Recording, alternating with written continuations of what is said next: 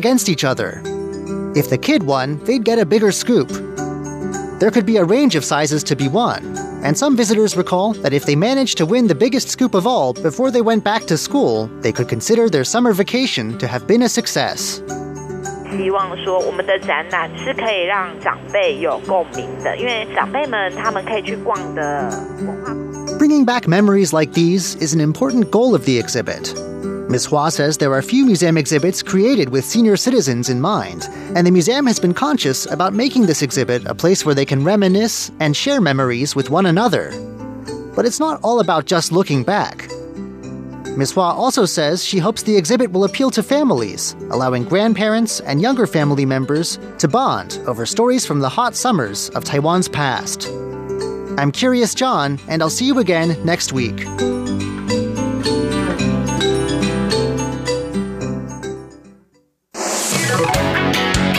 Ladies and gentlemen, here's Shirley Lin with In the Spotlight.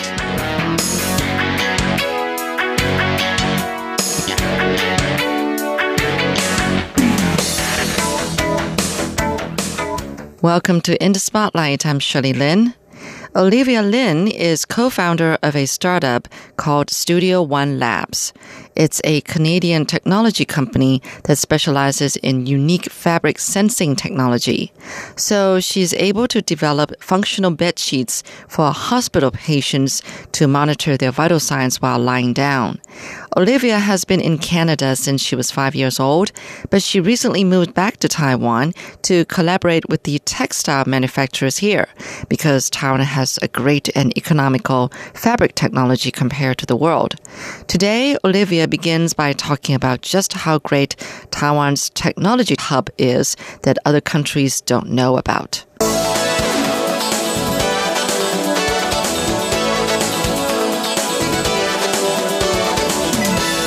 I think um, for Taiwan, because it's a, it's a small place. It is. So a lot of people, like even from, I guess, companies outside of Taiwan, sometimes they don't realize that Taiwan has a technology hub here in Taiwan because they see, they hear more about China, Singapore, Hong Kong, or like um, other areas, even in the U.S. And so I guess a lot of people just don't hear about Taiwan. So we really don't talk in, talk up enough I about guess so. this. So I think Taiwan, one of the weaker has like weaker parts is that even for me, like I can't read Chinese. So Right. a lot of information that I'm finding is in Chinese. So do you think that's the major problem? I feel it's like a language problem. it's a language part uh, problem, and also I think it's a marketing thing as well. it's a branding, and then people Branding.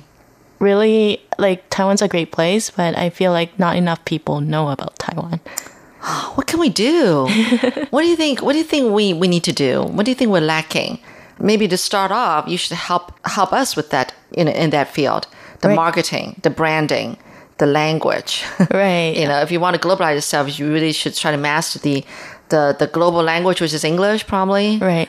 I think people here are more shy using English, um, but um, from the different countries uh, that I've been, like, I, I'm in meetings all the time just speaking English and it's fine. So Yeah. people are able to communicate. It's just, I think, um, when it goes global, there's just a little bit People just shy up. shy up. Yeah. But they, if you're talk, talking to me, if I have problems, like kind of living here, I don't really, I speak English a lot of times too. And you can you can live by just you know Yeah. not knowing any Chinese, right? Right. But it's I us trying to get into some you know international conference or something like that, There- shrink up or something So like that. I believe though that there are a lot of initiatives in Taiwan that actually tries to bring global um, kind of awareness of Taiwan. So, for example, in the startup world, there are initiatives that bring uh, foreign companies into Taiwan so they can at least experience what's like. yeah, you, doing you're talking about a startup uh, platform here Right. in Taiwan, right? Yeah, and then yeah, we're doing good. Okay. Also, like pushing uh, Taiwanese companies outside, or are we doing enough of that? Uh, I think there's a lot of initiatives doing that. I see Okay. some. I don't know if it's a lot. I just came, so I can't really Yeah. assess that. I guess we're just starting on that. But there's also, um, I, I think there's also like, uh, you know, people like me who are kind of from Taiwan and then they're coming back to Taiwan and they're bringing kind of their ideas and kind of their networks or connecting it back to the US, to Canada, or to other countries as well. Mm. So there are individuals like that and then groups like that who are trying to make that initiative as well. So I do believe that there's a great positive direction towards that. So far, I mean, do you find that it's a great help and uh, that you and your partner are finding this to have been a good decision in turning to Taiwan in terms of the manufacturing part and all that kind of stuff? What else do you think um, you need from Taiwan to make your startup a, a successful one? I think it has been helpful. Like people here are so welcoming. And then for us, we're in healthcare. So it's about like doing, or currently we're at the stage where we're doing beta sites. So getting users to kind of use our product as uh, before any official launch. So we're kind of doing that right now. And so we're talking to hospitals to and healthcare institutions, but there's also a lot of government um, initiatives as well helping us. And a lot of accelerators. We're in two accelerators right now. Right. What's beta? Um, you were saying beta something. Oh, so it's just like when you let users use your product before you actually launch the product. It's just like testing before it The- goes oh, out. so it's called the, the testing stage. Yeah, it's called testing beta. stage. Oh, I see. And an accelerator. I'm, I'm always a little confused. You know, what's the difference between an accelerator and I don't know a fab lab? Right. Are they all the same? I guess all of the uh, kind of the resource they they're meant to provide resources for Okay. companies, so Right. they share that vision. Um, I think uh, there's co-working space, so they just provide uh, offices um, whenever you need. Um, there's incubators; these are for tend to be for companies that have an idea or starting out. Right. just starting out. Right. Just an idea in the head or something right like that. so they Oh, help okay. you with like business models and they uh, do lessons and then anything that you need um, and then i'm in two accelerators we're kind of for, uh, beyond that because uh, we're kind of working with manufacturers getting our first generation product ready Right. And they provide more specific resources so usually Resources. I, I just go and ask them what i need and then they see if they in their networks they can help me Ah, okay. So, wow, I get it. So, where are you um, in your startup? I mean, how far are you now? I mean, are you starting to market these? Um, can I call them cognitive bed sheets? No. Uh, you just gave me an idea how to market this bedsheet, but, but we were we were calling it as intelligent bed sheets. oh, okay. I think that's better. Um, but we are uh, we are still doing runs with the manufacturers right. Okay. to uh, make it uh, commercial ready. So we're kind of just finding users that will, are willing to test it out, and we're kind of iterating until we can get a more final product. You're listening to In the Spotlight with Shirley Lin. So, this kind of bed sheet that you're inventing is to collect data from the patient, right? Right. What kind of data specifically? So we're collecting information about movements, Movements. routine behaviors at night. So, for example, if you think of senior population when they get off uh, the bed, sometimes or uh, people who have dementia, for example, and they Yeah. wander off at night, and so it's a indicator that they're not on the bed anymore Yeah. um, we're able to do um, mapping of the body. Um, so looking at if some part of the body um, is on the bed too long, and it can eventually form into a pressure ulcer, for example. And uh, what we've been focusing more on is the breathing patterns. So looking at um, whether people have shallow breathing or deep breathing, and characterizing that. And eventually, we want to get to a model that we are able to characterize these breathing patterns so it's indicative of different types of diseases. This is amazing because you know um, my husband is actually waiting in line to um, get a testing, and that means he has to spend a night um, at the hospital for his snoring. What do you call it? He stops, you know, breathing in the middle of the night, Right. like Sleep apnea. Yeah. Yeah. yeah, that's it. That's the word. sleep apnea. If you have this bed sheet, he wouldn't have to go in, spend a night, and get like 20 different, you know, cords attached to his brain or his whole body. Right. You know, I mean, first of all, my son's tried that already. And it's really hard to fall asleep with so many wires on top of Exactly. you. This is going to make it a lot easier. So that's one of the kind of the areas that we're also hoping to test as well. Like people with sleep apnea, can we actually detect a stop in breathing at night, and can we alert them or even Oh. family members or physicians or healthcare practitioners? Yeah. Wow, that's amazing.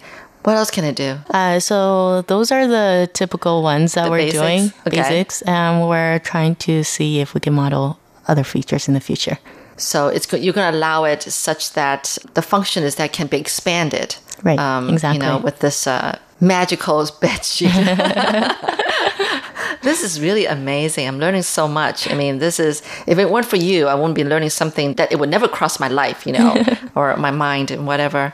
After the bed sheet, do you have other things that you're trying to pursue, other dreams, other plans that you want to do with um, I don't know, with your curiosity, because I think you're a curious person who wonders that whether this can turn to something else and then this can be more functionable. I see that's the way your brain works, right? Right. yeah, you're constantly thinking. I mean, I, I can imagine. And yet you still have time for martial arts. I don't do that anymore because I realized I had to graduate from my PhD, so I had to stop. But I'm still. That's so funny. Why did you take a martial arts then? You just uh, felt like you need some kind of exercise? yes, that too. Or, or was- you were having problems sleeping? No, so I was actually really interested in getting into martial arts, but my parents, when I was younger, they thought that it's not really appropriate for females to do martial arts. That's what that's what crossed my mind. Yeah. But uh, I, my, the martial arts I was really interested in is kendo. So it's a Japanese martial arts. Oh yeah, with a sort of like a, a, a wooden rod yeah. that you. Yeah, Yeah. So I did that for about six years. Um, Oh, well, six years is a long time. Yeah, and then I I feel like I want to come back to Taiwan to continue that as well. There's Kendo? actually you want to start a kendo association here in Taiwan? no, I just want to uh, practice back. I practice in Taiwan. Okay. Yeah. Um. I think I might have interviewed somebody a long time ago. I don't remember now, or just I know a friend who who actually brings his son, and they would you know take these kendo classes together. But uh, apparently, it really helps with what is it? Concentration. Yeah. So actually, for me, for kendo, for martial arts, it's not about the physical element. Um, actually, I don't really have great endurance, so it's a really a headache for me every time I go to practice. But it's also about mi- the mind.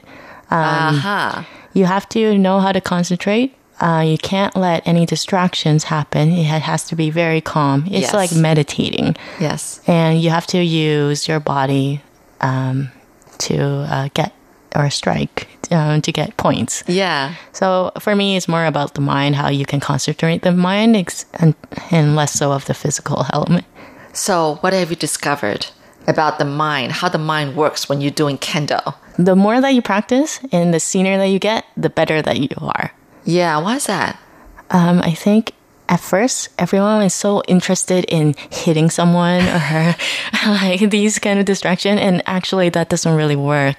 Um, I, if you look at the um, the more senior ones, they don't actually move until they need to strike. so they, it's like they're eliminating all these distractions and they're just concentrating. Oh, do you see an opportunity? They see it and then they go for it. That is so interesting.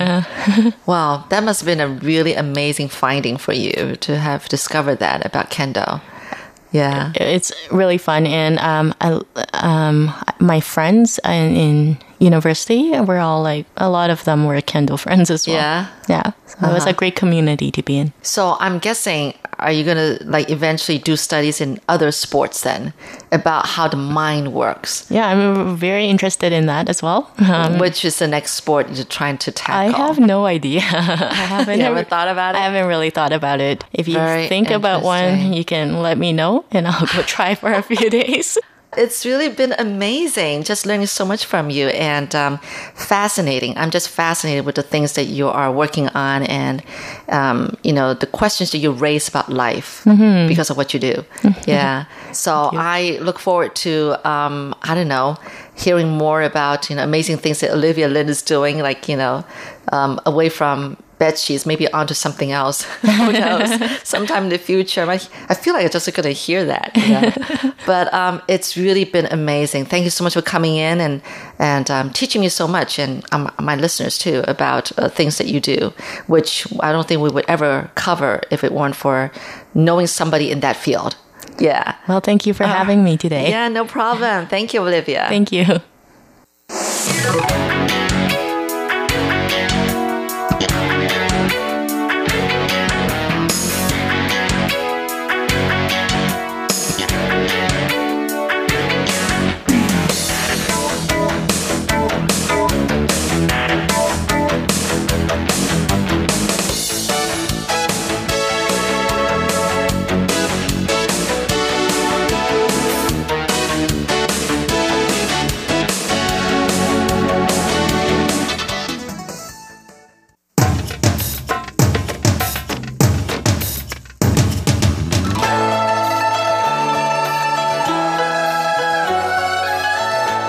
Classic Shorts Stories from Chinese History and Literature. Hello and welcome to Classic Shorts. I'm Natalie So. The Tang Dynasty from the 7th to 10th century was considered the creative pinnacle of Chinese civilization. The Tang capital of Chang'an was the most populous city in the world of its day. The anthology of 300 Tang poems is a window into the minds, hearts, and lives of the literati of that time. Today, let's enjoy more poetry from the great poets of that age.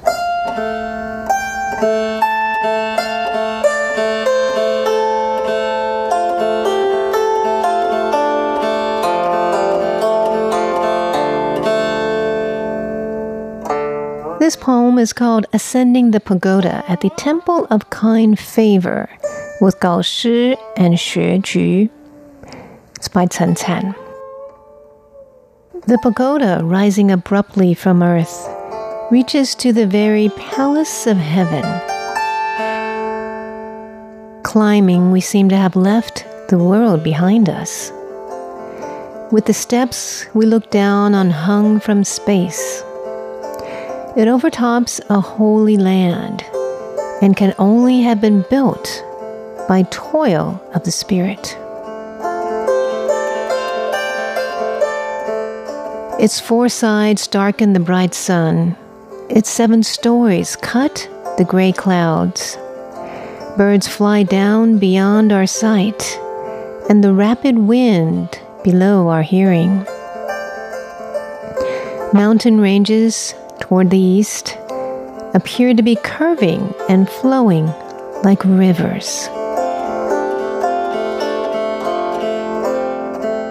Far green locust trees line broad roads toward clustered palaces and mansions.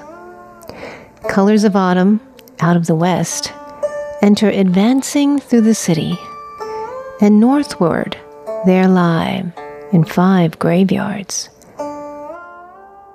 calm forever under dewy green grass. Those who know life's final meaning, which all humankind must learn. Henceforth, I put my official hat aside. To find the eternal way is the only happiness. It's amazing that a poem written centuries ago in ancient China can still resonate so deeply with the hearts and minds of people today. The next poem is also very poignant. It's a plea to tax collectors from a very poor village. It's written by Yuan Jie and called To the Tax Collectors after the bandits retreat. In the year Guimao, the bandits from Xiyuan entered Daozhou, set fire, raided, killed, and looted. The whole district was almost ruined. The next year, the bandits came again, and attacking the neighboring prefecture, Yong passed this one by. It was not because we were strong enough to defend ourselves, but probably because they pitied us. And how now can these commissioners bear to impose extra taxes? I've written this poem for the collector's information.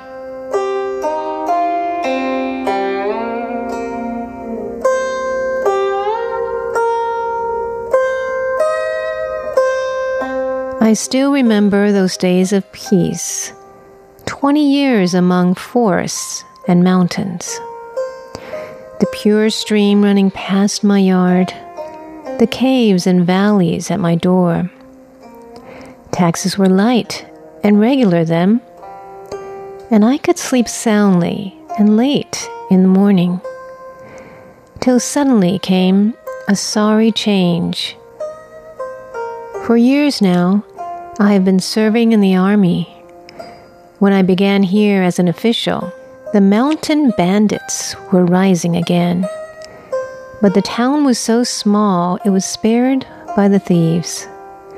And the people so poor and so pitiable that all of their districts were looted.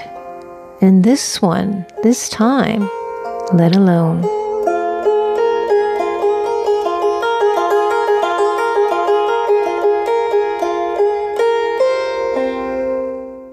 Do you, imperial commissioners, mean to be less kind than bandits? The people you force to pay the poll are like creatures frying over a fire. And how can you sacrifice human lives just to be known as able collectors? Oh, let me fling down my official seal let me be a lone fisherman in a small boat and support my family on fish and wheat and content my old age with rivers and lakes.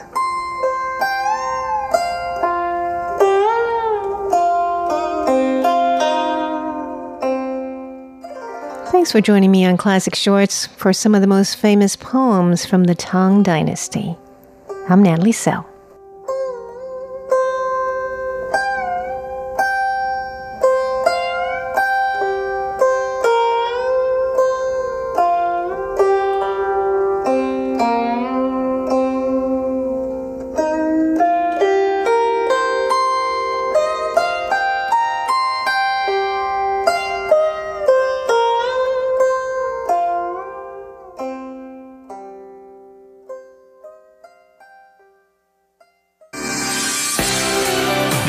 News Playlist, a weekly rundown of some of the most interesting news reports brought to you by RTI. Watch along on YouTube if you like, or close your eyes and enjoy these stories by way of sound.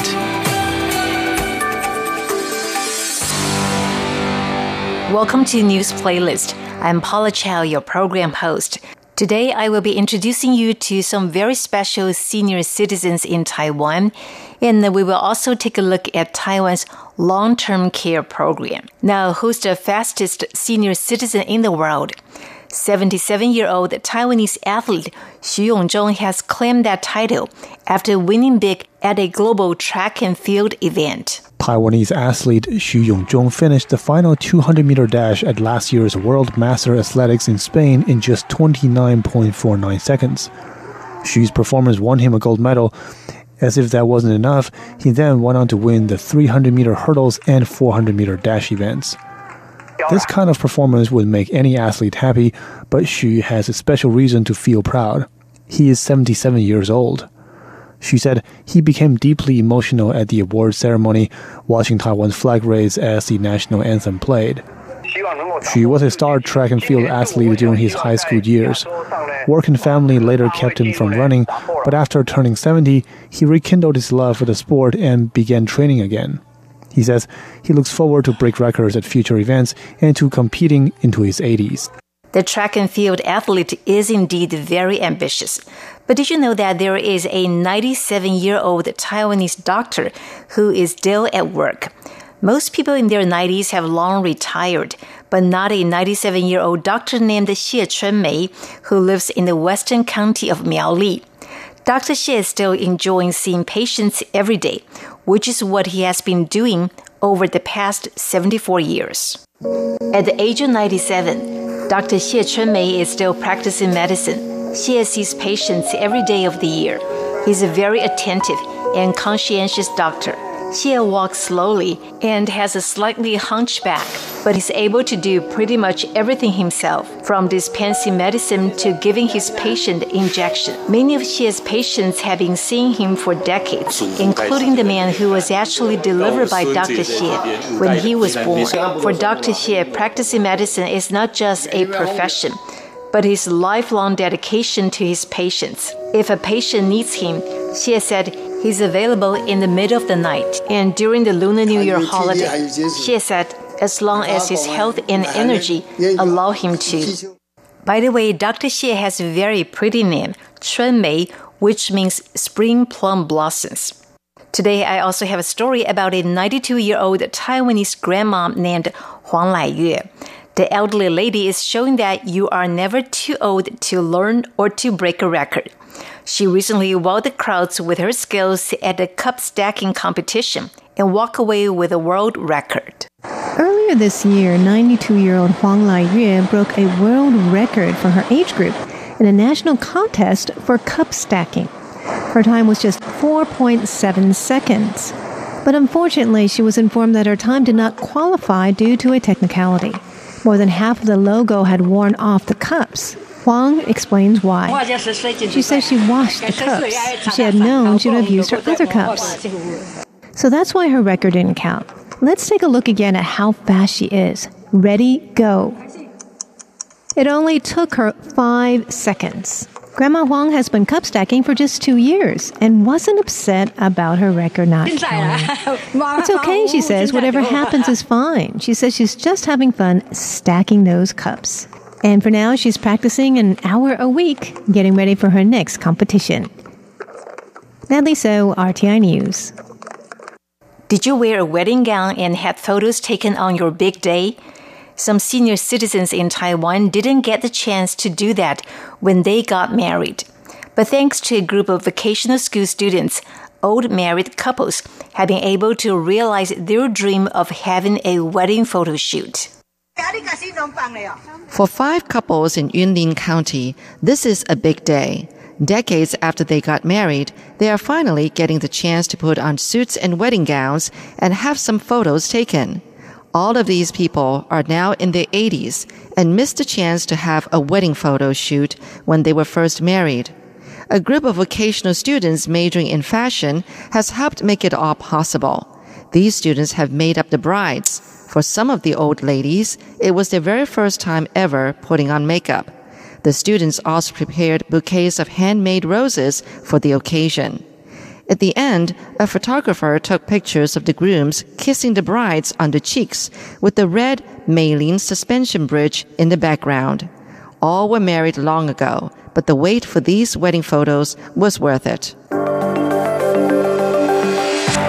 You're listening to News Playlist. We've queued up some of the most interesting reports for you, brought to you by Radio Taiwan International. Since President Tsai Ing-wen took office in 2016, the government has put an emphasis on Taiwan's long-term care program.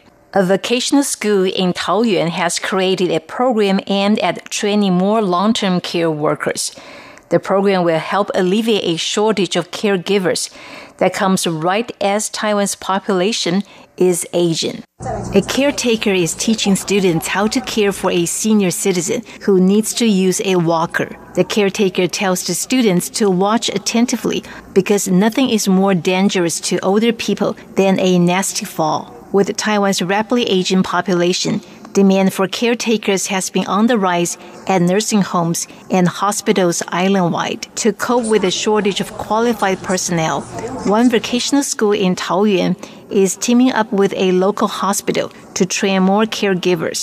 Through the program, students learn everything they need to care for senior citizens. One student says she's been able to use what she has learned and can now take better care of her grandfather. The school's principal says student interns in the program will earn about 930 US dollars per month. And now Shirley Lin has a story about Chunghwa Post efforts to make better use of its underused offices nationwide. It will work with the health ministry to convert them into long term care centers.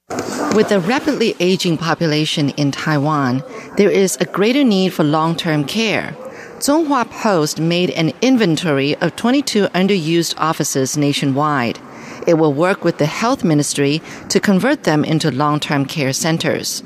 The Nangang Post Office is the first one to be converted. The Nangang office is within walking distance from the Nangang station, which serves three different transit lines. Chunghwa Post is offering a 20% discount on the rent. Renovation is scheduled to be completed by October 2019. Those who have moderate to severe disabilities will be eligible to apply through Keelung Hospital to stay at the care center. Nangang District has a population of more than 120,000 people. Those who live near the post office were glad to hear the news. Chunghwa Post said that the remaining venues not designated for long-term care will be converted into public housing. And finally, we also have a story that is related to Taiwan's aging population. Over the years, a group of people originally from the eastern county of Hualien have returned to reinvent their rural neighborhood. As in other places around Taiwan, rural areas have declined due to an aging population and the exodus of young people to big cities. Fuli is a quiet, idyllic village in Hualien County. The beautiful scenery and the rice paddies give visitors a sense of peace. But the place is little known to the outside world. On grassland surrounded by mountains, young children practice dances for the annual Fuli Harvest Music Festival. The festival is organized by Zhong Yuan, a young man who has been working to reinvent his home so that more people will be able to enjoy its beauty. Zhong said Fuli, with the highest concentration of organic farming, boasts a lot of organic products. The small local shops are also an attraction. Take a neighborhood grocery store as an example. Though it still keeps an old sign, the shop features quite a few innovative cultural products. Another place owned by a young farmer is a coffee shop. Brewing coffee for visitors makes the owner happy, but he's also glad to introduce local produce at the same time. And that's all we have for this week's edition of News Playlist. I'm Paula Chow. See you next week. Bye bye.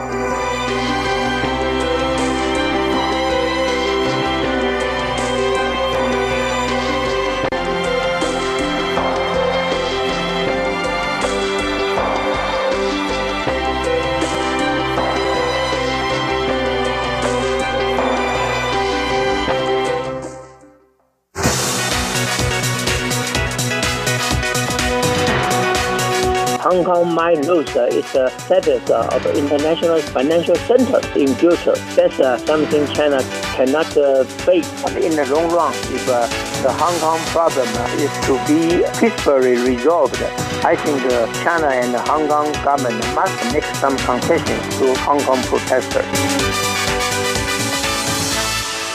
Hello and welcome to this week's On the Line brought to you by Radio Taiwan International. I'm Carlson Wong. Demonstrations against the Hong Kong anti-extradition law occurred in March and have continued until today as Hong Kong Chief Executive Carrie Lam refused to withdraw the bill, but rather she said she suspended the law in June and added that the law is dead in July. Many fear that if the bill is passed, it would allow local authorities to detain and extradite those who are wanted in territories that Hong Kong does not have agreements with, including China and Taiwan. To find out more, we are joined today by Professor Edward I-hsin Chen, a distinguished chair professor of political science department at Chinese Culture University. Professor Chen obtained his PhD in political science at Columbia University in the U.S. Professor Chen, we first start with the 2019 Hong Kong extradition bill. After multiple protests against the bill, Hong Kong Chief Executive Carrie Lam announced on June 15th that she would suspend the bill indefinitely. Now, why would she not just withdraw it as demanded by the Hong Kong people?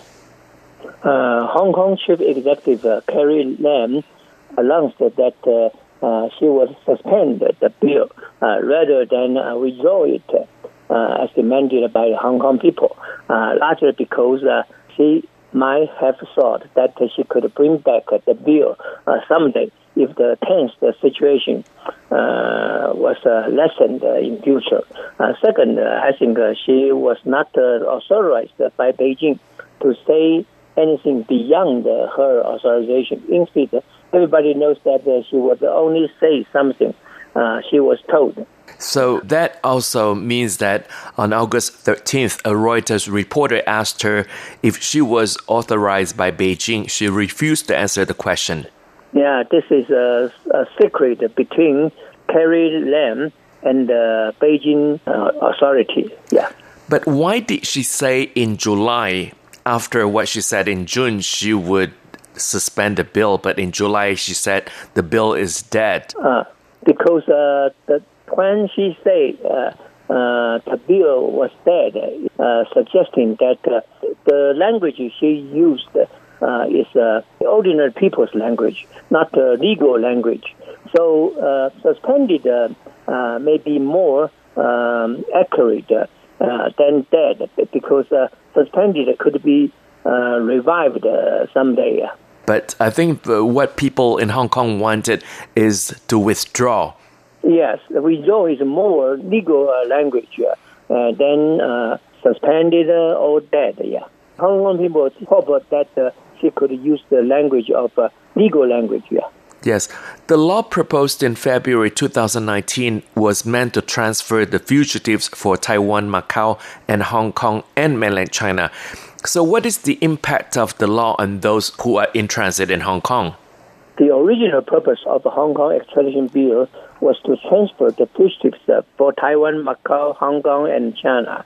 Nonetheless, uh, the bill might be applied to those who are travelers uh, in Hong Kong or transiting Hong Kong who might be regarded uh, uh by Beijing as a suspect uh, or fugitives, and they might be arrested uh, immediately and be dispatched to China for sentence.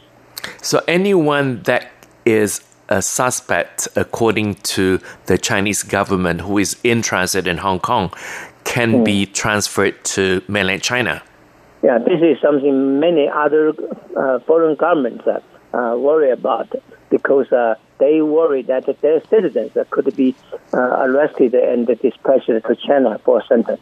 But Hong Kong citizens also fear that uh, China will exercise more power over Hong Kong, and this, in a way, would undermine one country, two systems arrangement. Actually, uh, many Hong Kong people believe that uh, China is uh, uh, taking system change from one China, two systems to one China, one system. Uh, this is more, uh, more and more Hong Kong people worry about. So this is uh, what uh, the Chinese government is moving in. I mean, the direction that the Chinese government is moving in, trying to change one country, two systems to one country, one system. Yes, starting from uh, patriotic uh, education and sketch of uh, big uh, goal of economic development together with the Hong Kong extradition bill, more and more Hong Kong people believe that uh, China is trying to transfer the current uh, one China two systems into uh, one China one system.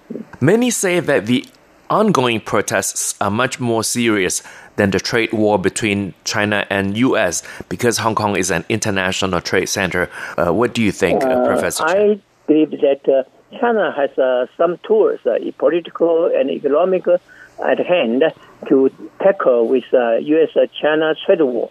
nonetheless, China worried that if the unrest or riot in Hong Kong cannot be solved peacefully, Hong Kong might lose its status of international financial center uh, in future. That uh, is something China uh, cannot uh, face. But Hong Kong is also very important to China in a way because it's a free market with a, a reputation as being the international financial center. What kind of uh, impact will it cause on China? I mean, the image. Uh, if uh, China cannot uh, uh, tackle Hong Kong problem in a smart way, then China will not only lose lose its base, but also uh, lose many economic, financial, and political, even in expenditure, uh, expenditure merits uh, in Hong Kong. You're listening to On the Line brought to you by Radio Taiwan International. I'm Carlson Wong, and today I'm speaking with Professor Edward I-hsin Chen, a distinguished chair professor of Political Science Department at Chinese Cultural University. The Hong Kong police uh, have, uh, since June until today, used tear gas and fire rubber bullets mm. at the protesters in Hong Kong, and also undercover police use brutality. Now, Professor Chen, is it a normal way to disperse the protesters in a democracy? Uh, uh, indeed, uh, tear gas uh, has been frequently used in South Korea, and the violent uh, uh, force against protesters has been has been applied in America. nonetheless, the brutality used in Hong Kong might have gone too far they have uh, shoot the rubber uh, bullet uh, against uh, innocent people, including a lady uh, who lo- who lost uh, her eye, one eye. This, do you think that will also mark the end of one country, two systems? yes, when China has used the unproportional brutality against the protesters in Hong Kong for recent years, a series violating the previous promises, one China, two systems has lost its original justification. China is now projecting more power. Now, do you think that China will eventually deploy People's Liberation Army or PLA troops? Uh, it has been uh, recently reported that uh, China has uh, started to deploy People's Liberation Army along uh, its border with Hong Kong. I still think uh, still believe that uh, China will try its best to dispatch the armed police who wear Hong Kong police uniform to suppress uh, the protesters in Hong Kong, rather than dispatch a PLA army uh, to Hong Kong. If they dispatch the PLA army to Hong Kong, what kind of uh, image will it portray to the international community? Uh, I think uh, the historical event of uh, Tiananmen Square incident will uh, be on the international stage again. So now Chinese officials have blamed the U.S. and Taiwan for working as black hands uh, on the unrest. Uh, why so? Uh, Chinese officials and the former Hong Kong executive chief Dong Jianhua condemned the United States and Taiwan or extending their long arm to Hong, to to support Hong Kong protesters. I think that they have uh, found direct and indirect uh, evidence suggesting that the United States and Taiwan have uh, provided Hong Kong protesters with recruitment, education, training programs, and financial backup. Mm, what challenges do you think the Chinese president, uh, President Xi Jinping, face internally? Uh, I think uh, in the face of the decline of economic growth in recent months, high unemployment rate, political pressures on economic reform from the United States, and provocative policy from uh, Tsai across uh, the Taiwan Strait, President Xi has felt a new uh, challenge from Hong Kong. Do you think the protest in Hong Kong will eventually pose a great threat to President Xi Jinping? Uh, I think uh, he, he, Xi Jinping will try his best to solve the uh, problem in Hong Kong because Hong Kong problem might be more serious than other problems. And earlier, Professor Chen, you mentioned that if uh, the PRC government decides to, let's say, uh, this is just a hypothetical, if they decided to deploy the PLA uh, forces, and you said that there would be another Tiananmen Square incident? Uh, if China decided to deployment uh, its uh, PLA troops uh, along the border uh, with Hong Kong, I think uh, if it is only only be applied as the second option, then no problem. But but if they use its PLA troops suppress Hong Kong protesters, it will be another Tiananmen Square incident. What are the worst scenarios that could happen to Hong Kong, uh, Professor Chen? I think um, political suppression uh, with uh, PLA will not only result in the disaster in Hong Kong, but also international full-scale sanctions against China. Uh, it, it, it will be the worst scenario. Yeah. So you said international sanction against China. Uh, if uh, China use uh, its uh, PLA force uh, to suppress uh, the Hong Kong protesters. What can the international community do to push for more democracy in Hong Kong? just on August 13th, the UN put pressure on Hong Kong mm. government. I think the UN or other human rights organizations exert its political pressure on China is okay. But uh, I don't think that the international community could do too much uh, to push for more democracy in Hong Kong. So far, the best way for the international community to do is uh, to keep the Hong Kong status uh, intact now and uh, take a wait and see uh, approach to what what kind of change will take place in China. But why did President uh, Trump said that uh, Hong Kong is a part of China and the U.S. will not interfere with the Chinese affairs. Politically uh, speaking, President Trump has to say so because uh, it has um, made a deal with China when uh, President Trump decided to meet uh, Xi Jinping immediately after the uh, G20 summit, and, and uh, there was a, a, deal between them. But uh, now the current situation made President Trump say Hong Kong protesters are only in pursuit of democracy. so it suggested that the United States will prefer to be a, a outside watcher rather than taking any concrete actions uh, against the Chinese authorities. Given the current uh, situation that uh, the protests have been going on for more than two months right now, do you think finally the Hong Kong government will make concessions or give in? Uh, so far, there are no in- indicators showing that uh, China or Hong Kong government will make concessions. But in the long run, if the Hong Kong problem is to be uh, peacefully resolved, I think uh, uh, China and the Hong Kong government must uh, make some concessions to Hong Kong protesters. And that was our interview with Professor Edward I-hsin Chen, a distinguished chair professor of political science department at Chinese Culture University.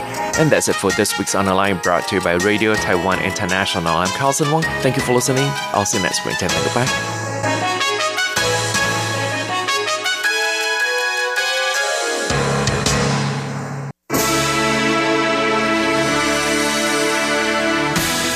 Thank you for listening to Radio Taiwan International, broadcasting from Taipei, Taiwan. Check out our website at english.rti.org.tw. Again, that's english.rti.org.tw for the latest news and features from Taiwan. You can also listen to our programs and watch videos as well. Our 60 minute English language program can also be heard every day at the following times and frequencies in southern China and South Asia from 1600 to 1700 UTC on 6180 kilohertz. Again, that's in southern China and South Asia from 1600 to 1700 UTC on 6180 kilohertz. And in Southeast Asia from 0300 to 0400 UTC on 15320 kilohertz. Again, that's in Southeast Asia from 0300 to 0400 UTC on 15320 kilohertz. We'd love to hear from you. Please send your comments to PO Box 123 199, Taipei, Taiwan. Again, that's PO Box 123 199, Taipei, Taiwan. Or send an email to rti at rti.org.tw. Again, that's rti at rti.org.tw. Also, visit us on Facebook. The address is fb.me forward slash Radio Taiwan International. Once again, on Facebook, we're located at fb.me forward slash Radio Taiwan International for videos, photos, and news of interest from Taiwan. Thank you once again for listening to Radio Taiwan International.